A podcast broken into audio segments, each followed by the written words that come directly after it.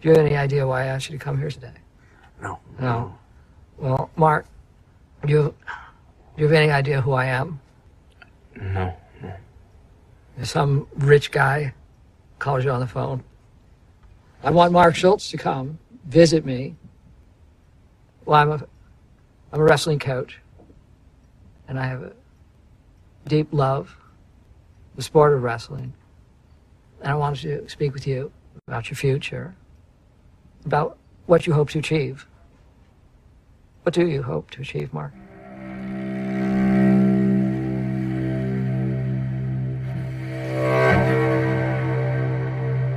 Guerreiros sem guarda. Eu sou Ivanildo Campos. Eu sou Marcos Moreira. Eu sou o Rafael Mota. E eu sou Fábio Moreira. E esse é o Sabrina Nós Podcast.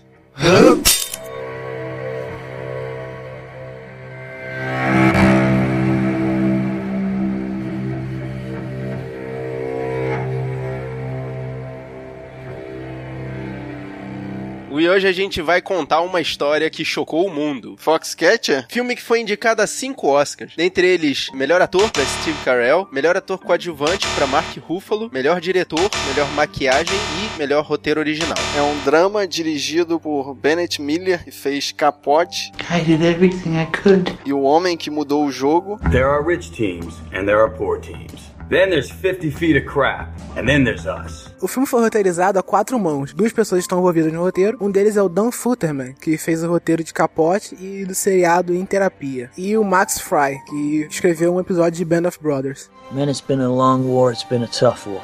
É interessante o roteiro deles ser indicado, né? Dois estreantes praticamente.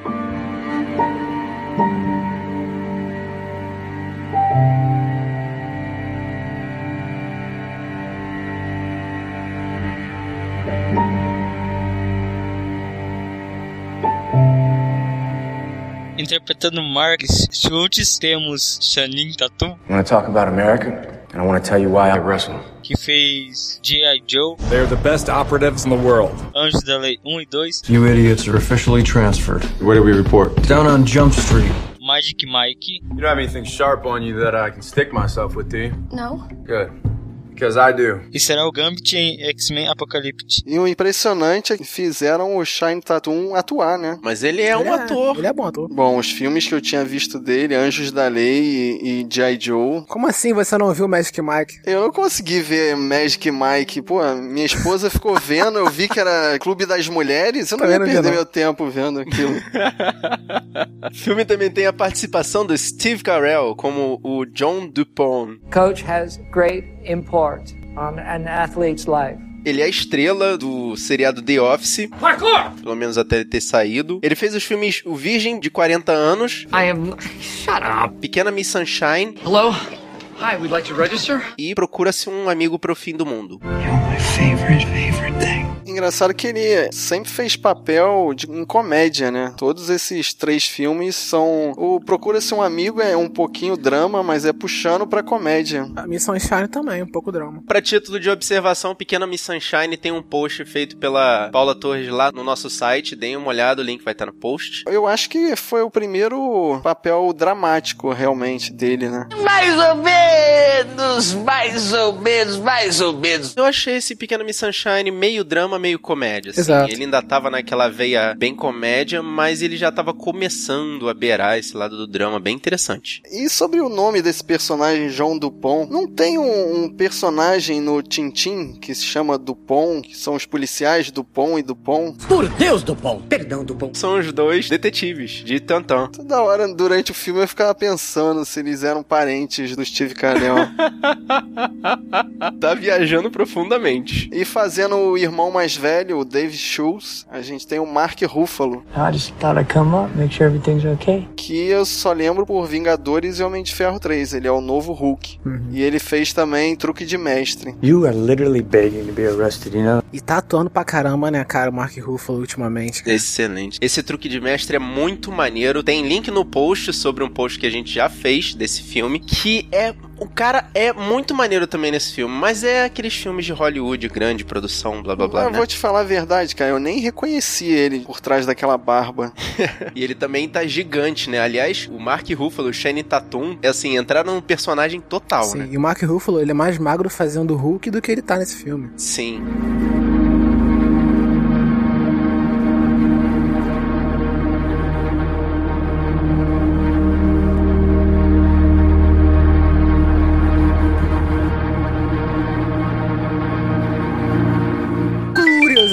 Primeira curiosidade era que o Gary Oldman era a primeira escolha do diretor para fazer o papel do John Dupont. Só que ele acabou ficando com o Steve Carell. Pô, eu não consigo ver o Gary Oldman gritando. Eu consigo ver o Gary Oldman gritando. Quando tiver. é, não, ele ia, ele ia querer gritar com certeza, cara. E o Shane Tatum e o Mark Ruffalo tiveram um intensivo de seis meses de treinamento. Esse treinamento foi tão forte que, num determinado momento lá, o Shannon Tatum falou pro Mark Ruffalo brigar logo e acabar com isso, tomou uma estalada na orelha e furou o tímpano. Caraca. Essa galera que entra no personagem, cara, é muito doida.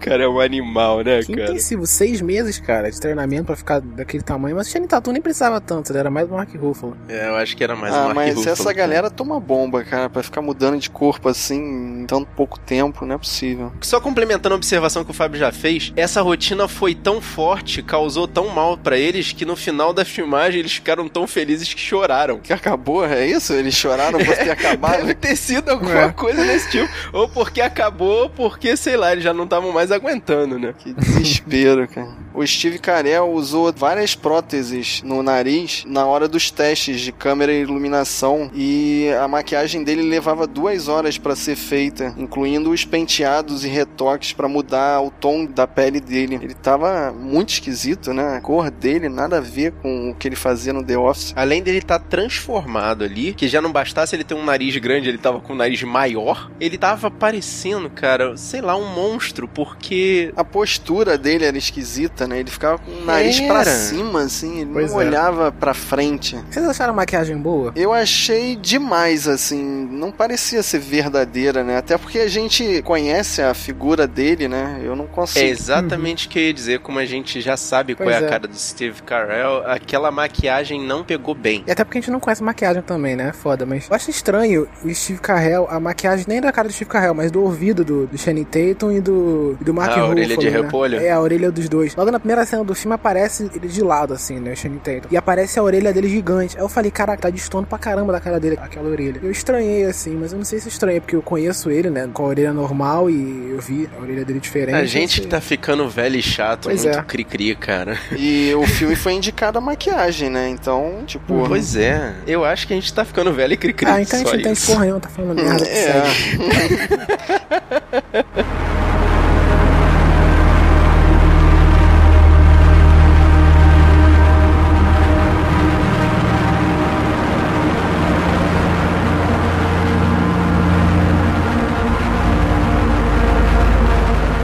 projeto inicial do filme é tão antigo que muitos atores foram considerados para os papéis principais. Entre eles o Heath Ledger, o Ryan Gosling e o Bill Knight. Bill Nye? Bill Nye, o Science Guy? O cara da ciência?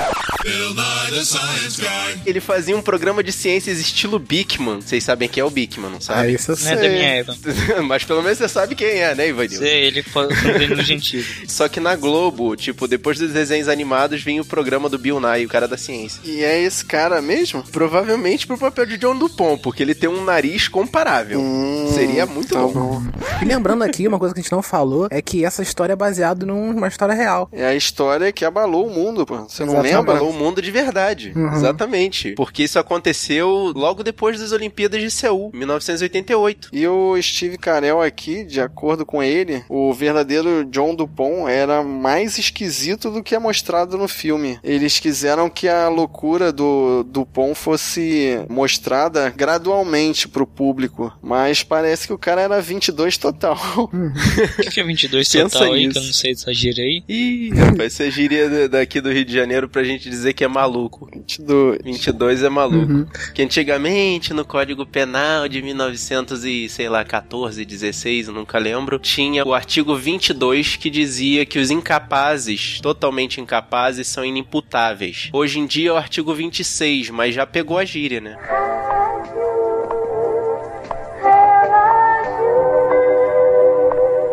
Eu vi umas fotos do verdadeiro John Dupont né, na internet e eu achei realmente, cara, que pelas fotos você vê que o cara era maluco total, né? E o Steve Carell no filme, no início ele dava medo, ele passava a sensação de medo, assim, ele intimidava, né, as pessoas. Ele parecia mais psicopata do que exatamente maluco. Isso. Pra mim, ele mostrou que usar droga afeta o cérebro. Pois é, essa coisa dele saber que o cara tem que lutar, tem que representar bem o país dele, e vai lá e leva o cara pra esbórnia. A gente viu, né, que o John Dupont, ele não é um... No início a gente pensou que ele fosse um cara sério, né, e tal, que realmente queria que o cara representasse a... a- representasse a casa dele, né, representasse a marca dele, né, o Foxcatcher, o time dele. Mas a gente foi percebendo que ele é realmente um garoto mimado, né, pela mãe. Porque a gente percebe durante o filme que o objetivo principal dele era impressionar a mãe, né? Tanto que tem uma cena que a mãe entra pra ver eles treinando e ele se mete no treino como se ele entendesse alguma coisa de luta. Como se ele fosse, né, o cara que estava por trás daquilo tudo, né, que tava treinando todo mundo, né, de fato. De certa forma, ele não tava também só querendo impressionar a mãe, ele tava também querendo contrariar ela. Porque eles tinham uma grande tradição de outros tipos de esporte. Luta ali era uma coisa até que ela repudiava. Ela curtia mais cavalos, né? Ibismo. Fiquei com a impressão de que o John Dupont era um garoto, né? Ele era velho, mas ele parecia um garoto ainda que queria chamar a atenção da mãe, que não tinha amigos e tal. Freud explica.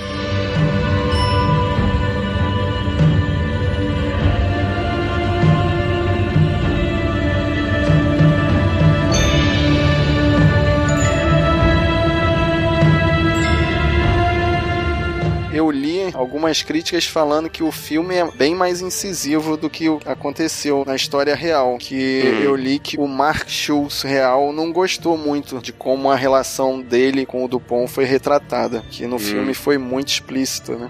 Ah, mas a situação é totalmente inusitada. De repente chega um milionário de uma grande empresa, pelo que eu entendi, é de material bélico, e fala pra você, ó, eu vou deixar você fazer parte do time que a gente faz parte aqui na nossa cidade pra você representar o nosso país. Say what? Será que nenhuma pessoa iria pensar, caraca, esse cara tá querendo alguma coisa de volta, alguma coisa em troca? Não, e detalhe, e você vai vir treinar na minha casa. No, no- Exato, isso no- é muito no centro de treinamento construído dentro da minha fazenda. É muito estranho. Não é nem a questão sexual, é mais, sabe, dá uma sensação mais claustrofóbica. O cara tá ali em cima o tempo todo. Hello, Clarice.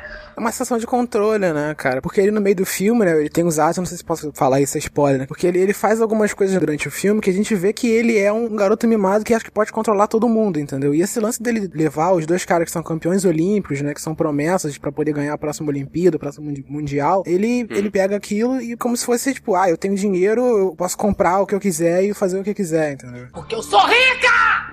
Eu sou rica!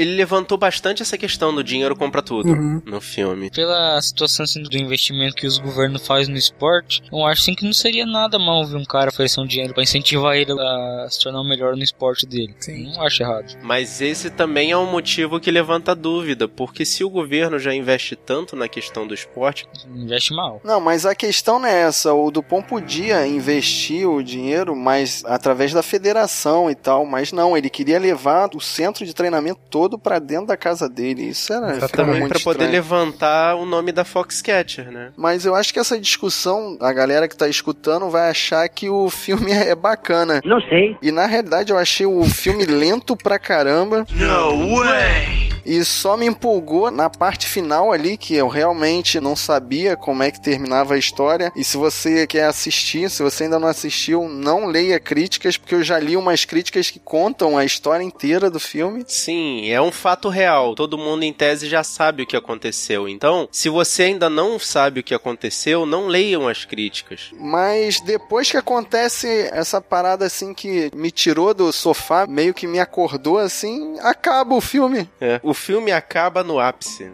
Isso. É, é um filme realmente pra quem tem paciência. Porque é um fato histórico sendo dramatizado ali. Eu acho que tem que ter bastante paciência mesmo pra ver esse filme. E esse título também achei uma apelação, né? Uma história que chocou o mundo, como se. Coisas da mídia brasileira, Exato. cara. Isso aí é muito esquisito. Era pra ser só Foxcatcher, cara. Porque é, o- é o que é. Well, duh. É o time que tá investindo naquele cara, entendeu? Simples assim. Assim, duas coisas. No geral, eu achei o filme bem bacana, assim. Eu achei bacana, achei, nossa, filme foda e tal. Achei um filme legal, bacana. Dois pontos, assim, positivos que eu posso tirar do filme, né? São, primeiro, o fato dele ser biográfico. Dele contar a, a história real, entendeu? De forma simples e tem o fato Hollywood, né? Que tem, eles já alteram bastante coisa na história, mas eles cumprem esse papel de ser um filme biográfico que conta a história de ponta a ponta e bem legal. E o outro ponto é o Mark Ruffalo, a atuação do Mark Ruffalo, né? Que tem uma, uma cena em específico que você vê que o cara tá mandando bem pra caramba, que é a cena da câmera lá. Sim, faz a diferença, Uhum. cara. O, o Mark Ruffalo realmente surpreendeu. Ele chamou bastante atenção nesse filme. Exatamente. Pra mim, esse filme não é aquele filme pra você assistir com a namorada em final de semana. What? É, um, di- é um filme difícil, né? Filme mais complicado, que você tem que se É um dedicar filme pra um ser pouquinho. digerido, é. Então, na verdade, quase pra assistir esse filme, eu falei, eu só vou assistir porque tem que gravar o cast, não. Eu, não, eu parava na metade do filme.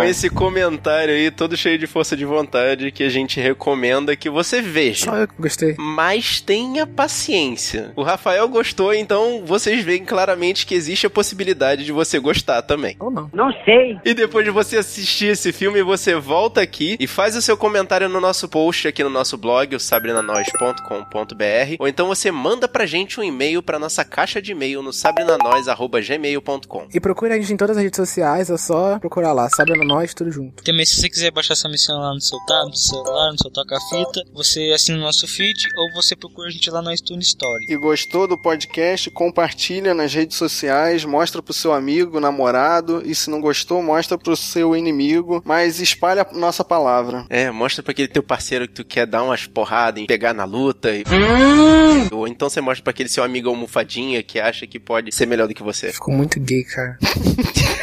Aquele seu amigo que você quer pegar na luta.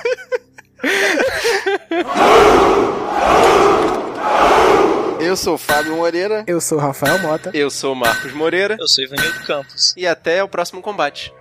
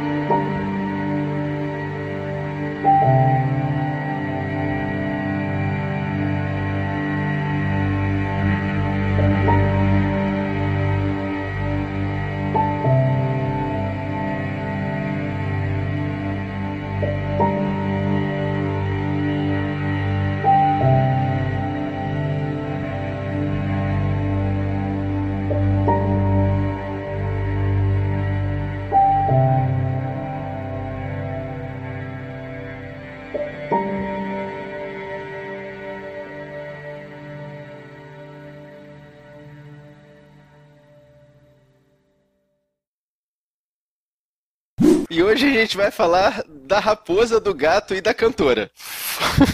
Não, sacanagem.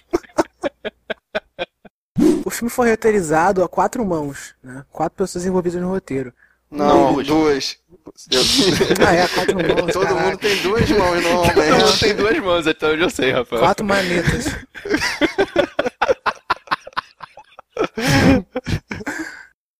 Maquiagem, não percebi nem que usaram maquiagem. Porra, Caraca, você acreditou?